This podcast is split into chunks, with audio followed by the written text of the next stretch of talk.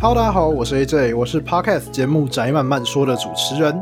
宅慢慢说会分享一些近期有趣的动画、游戏相关新闻，或聊聊一些对于漫画的心得评论，很适合不认真听，一边工作听，或者是一边洗碗一边听，轻松的听一个普通的宅朋友慢慢跟你分享他朴实无华的快乐。想找到宅慢慢说，请搜寻“宅是住宅的宅，慢是漫画的慢，第二个慢是快慢的慢，说是说话的说。AJ 宅慢慢说，每周三准时更新。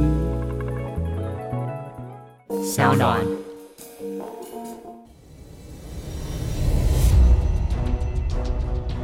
什么是正义？什么是真相？跟着台湾剑士权威阿善师，重返那些离奇、轰动的命案现场，请听阿善师的剑士实录。各位听众朋友，大家好，欢迎收听今天的阿善师的见识实录。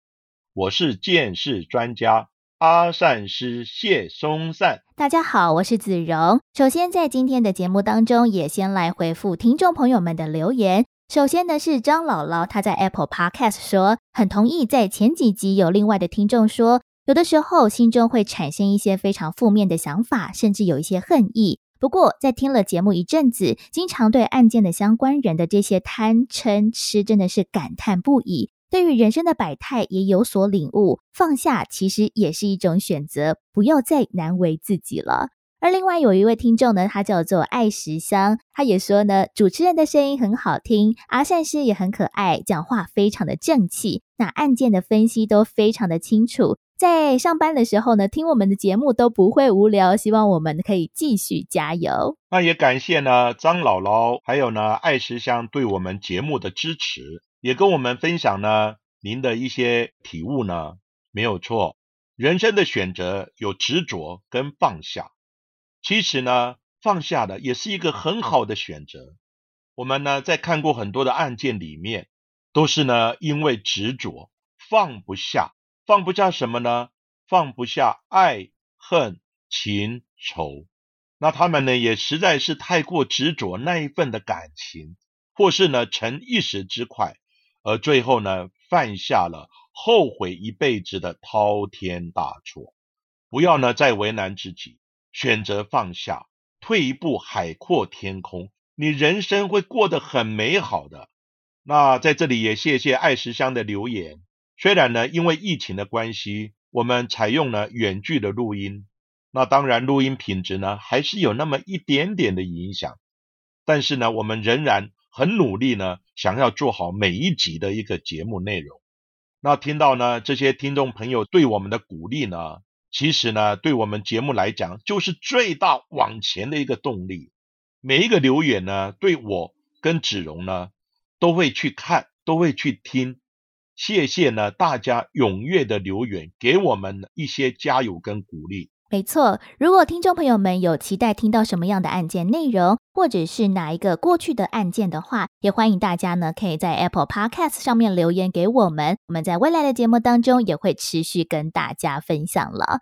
而今天的阿善师见识实录的节目要谈到的这个案件，是以算命为名来谋财害命的一个杀人案件。这个算命馆是在民国六十年初红极一时的，叫做中华大道院。而这个中华大道院的院长呢，叫做苏德吉，他自己称说他是第一仙。另外呢，他也是中国星象学会的理事长，也是台北市道教协会的理事长。他看起来呢是高人之中的高人。不过，他到底跟这起命案有什么样的关联呢？阿山石是的，让我们时间呢回到民国六十二年的年底。那有一位呢寡妇刘小姐呢，她就到了中华大道院呢，请苏德己呢可以帮忙改运。那这位呢自称是第一仙的苏德己呢，就对这个刘小姐说：“啊，你前辈子的这个债呢还没有还完，所以呢你应该要在神明面前要忏悔。那你也要呢坦白的写出你之前呢曾经跟哪些人发生过不正常的关系。”包括他们的姓名啊、年纪啊，都要写在呢符咒的纸上。那我们把它烧完之后呢，就可以消除你所有的业障，并且呢，也跟刘小姐收了三万六千块的算命费。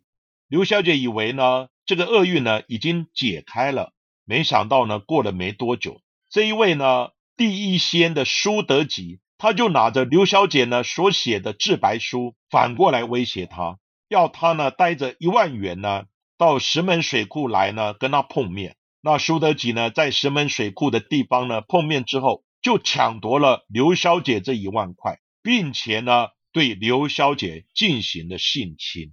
事后呢，这个刘小姐呢不甘心了，就向呢台北市警察局的大同分局来报案。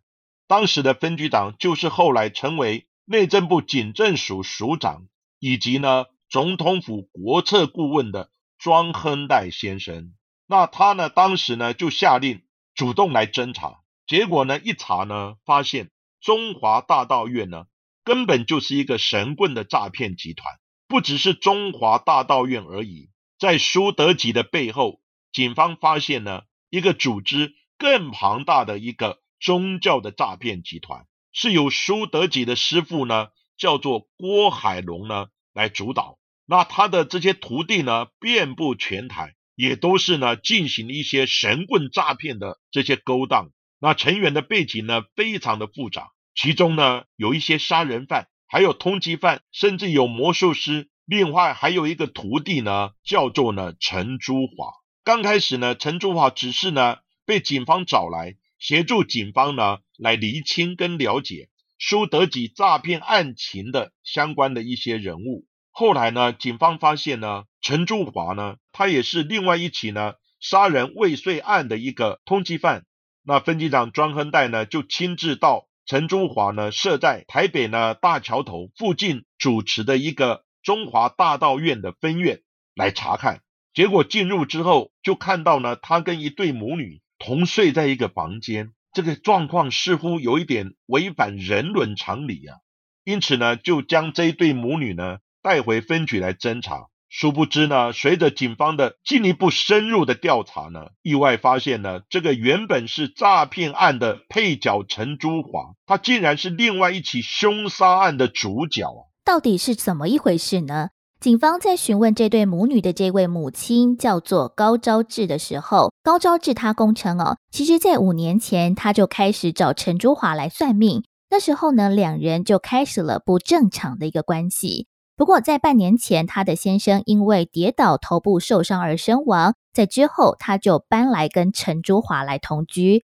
而另外一方面呢，警方也同时来侦讯高昭志的女儿，他的女儿呢叫做阿凤。阿凤也说，大概三年前，他被陈珠华诱拐、强奸，并且在三年前就开始跟母亲还有陈珠华一起同居。不过呢，警方非常讶异的问说：“那你爸爸呢？”阿凤就说：“其实有一次回家看到爸爸，爸爸他非常的生气，扬言如果高昭志还阿凤这对母女不回家的话，就要告陈珠华妨碍家庭。那阿凤呢，也把这件事情呢告诉了陈珠华。”那他得知之后，其实呢也是非常的愤怒，而且不安。没想到呢，就在隔天，也就是民国六十二年的八月十八号，阿凤的爸爸，也就是高鸿忠，他在万华的住处的浴室内不小心意外的跌倒，头部受伤，被送往了中心医院来急救。可是最后呢，伤重不治，医院判定是因为脑出血死亡的。不过呢，警方觉得高鸿忠他的死亡其实有非常多的疑点。也怀疑这是一起预谋好的谋杀案，于是警方想设法想要突破高昭志的一个心房。在几经逼问之下，高昭志他才松口向警方坦诚，其实，在八月十八号，他的先生跌倒住院之后，他就和陈珠华一起到了医院。那个时候，陈珠华他就拿了两包毒药，叫他要把这些毒药要灌到高红中的口内。不过，因为当时在急诊室人潮其实来来往往非常的多，高昭志他不敢下手，一直到了八月十九号，在同房的病人也陆续出院之后，他才下毒给他的先生吃了第一包的毒药，药性呢马上就发作了。那高红忠呢全身的痉挛，高昭志呢不敢再下第二包药，就看着她的丈夫如此的痛苦。不过呢，在最后以付不出医疗费为由，要求医院要放弃治疗。高鸿忠就这样子受了十天的苦，才在八月二十九号宣告死亡。在这个时候，其实阿凤也说，其实那个时候爸爸死掉的时候是全身发黑的。这两个母女呢，其实一致的说，这一切都是陈珠华害的。不过呢，警方来找到了陈珠华，陈珠华则是矢口否认，他反咬说这是高昭志他自己要谋杀亲夫的，那毒药也不是他提供的。到底这一对的奸夫淫妇是谁在说谎呢？警方呢开始调阅呢陈珠华的一些档案，发现呢陈珠华。是因为呢，在五年前一件呢杀人未遂案呢，而变成了一个通缉犯。那这个案件呢，是发生在呢彰化的一间呢一个旅馆。那一位呢这个简姓的男子呢，找上了陈珠华呢来改运，请求呢他能施展法术呢来挽回呢他情妇的感情。而这位情妇呢后来找到了，他也不想要呢与呢这个简姓男子呢。纠缠下去，所以呢，他反而向陈珠华呢也来求救。在某一天呢，陈珠华还有呢这一位情妇，还有简姓男子三个人呢相约在这一间旅馆。陈珠华呢就准备了一杯加了呢药物的一个牛奶，要这个情妇呢喝下去。啊，陈珠华说呢，这种药物只要一小勺呢就可以激发呢这种性欲，三小勺的话呢。就可以让人发狂，食少的话呢，就会要人命的。所以呢，要这个情妇呢喝下，那情妇当然不愿喝下。在拉扯之间呢，一直呢在旁边观看的这间旅社的老板，他非常的铁齿，不信邪，因此呢就把这个药物呢抢过来一口喝下去。没多久，他当场呢像中邪一样呢开始癫痫发作，大喊大叫，结果呢差一点丧命。于是呢，这一间旅社的老板就告了陈珠华呢杀人未遂，所以呢，陈珠华最后呢就变成了杀人未遂的通缉犯。那警方查出这一条线索之后，进一步呢再去呢陈珠华的家里面呢进行搜查，结果呢发现呢里面有两瓶的药罐，上面是没有贴任何标签。后来呢经过查证，陈珠华原来呢是攻读化学的，他有化学的专业。而且呢，会调配药剂，但是呢，期间呢，因故呢不慎失明，所以呢，他才转行呢，改当呢算命师。那这两瓶药剂呢，就大大的提高呢陈珠华呢作案的嫌疑。警方合理怀疑毒其实就是陈珠华下的，并由检察官请求高鸿忠一案要开棺验尸。并且在民国六十三年的三月七号，当时的台北地检署的检察官肖顺水陪同法医杨日松博士一同到公墓来开棺验尸。死者其实已经死亡了半年多之久，在开棺之后，其实他的尸体已经腐烂的差不多了。不过呢，杨日松博士也是细细的检查，翻开了死者的头发。发现其实头部确实有一些的伤痕，那后脑勺也有出血的迹象。因为呢超过了半年，所以其实很难从外观来看清楚是否有中毒的迹象。于是呢又将肝脏带回去化验，在一周之后呢发现了死者高洪忠的体内他验出的毒品的反应，而这个毒品呢叫做阿托品，这下子可说是罪证确凿了。陈珠华利用他所学的化学相关的知识，对被害人下毒，也利用人在无助当中的渴望寻求帮助，或者是呢寻求解惑的这种心理，先诱拐人妻在先，之后再强奸他们的女儿。这种的卑劣行径呢，也使得他被检察官来求处极刑。然而，在一审的判决出炉，法官认定陈珠华和共犯高昭志的下毒行为属于杀人未遂，只判了十五年的徒刑。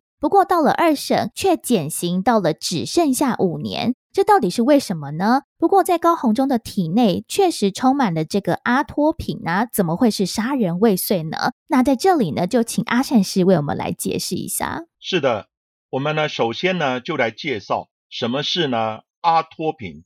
英文叫做 atropine，这个阿托品呢，其实它是一种药品，它也是一种呢抗菌毒碱剂。这个名词各位听不懂没有关系，这个药品呢，其实它可以抑制我们的迷走神经，然后呢可以加快呢我们的心跳。它本来呢是用来治疗呢一些像呢化学战剂、神经毒剂。所以呢，在战场呢，如果是这种像沙林毒气这种中毒呢，就必须呢用阿托品呢来解毒。另外呢，它对于呢有机磷像农药的中毒呢，也是可以很好的解药，可以呢经过口服或是静脉注射呢来施打到人体。通常呢施用一分钟之后就马上可以生效，但是它虽然可以解毒，可是你服用过量的时候也会导致呢中毒死亡。因为呢，它会抑制呢迷走神经。那阿托品呢，最小的致死量，在成人来讲呢，大概八十到一百三十毫克；在儿童呢，就比较少了，大概十毫克就可能会致命了。在我以前呢办案的过程之中呢，很少有阿托品呢中毒的案件，因为阿托品呢是属于医疗的用药，它也可以用在呢眼药方面，它可以呢让瞳孔呢放大。让医生呢可以检查我们眼睛里面视网膜的状况，所以呢它是医学的用药，但是呢因为它的中毒量必须比较多，一般人也不容易取得，所以呢这个阿托品呢要当做呢下毒的案件呢其实非常的少。至于这个案子呢为什么明明下的毒，那最后呢却是呢杀人未遂呢？原来法庭呢根据呢杨日松博士的验尸报告。做了进一步的求证，这个死者呢高洪忠，他体内呢确实充满了阿托品，但是呢阿托品呢是很容易被身体吸收的一种药物，照理来讲应该呢很快会被身体呢吸收消化掉。那高洪忠呢从被下药一直到死亡，拖了将近有十天左右，那体内还仍然残留大量的阿托品。显示呢，他的身体其实呢，在下药的时候已经无法吸收代谢的阿托品药物。其实呢，经查他真正的死亡原因是因为他的脑出血。那脑出血呢，导致呢身体多处的器官已经衰竭，濒临死亡而无法运作。所以呢，高洪忠确实是属于脑出血，而非中毒。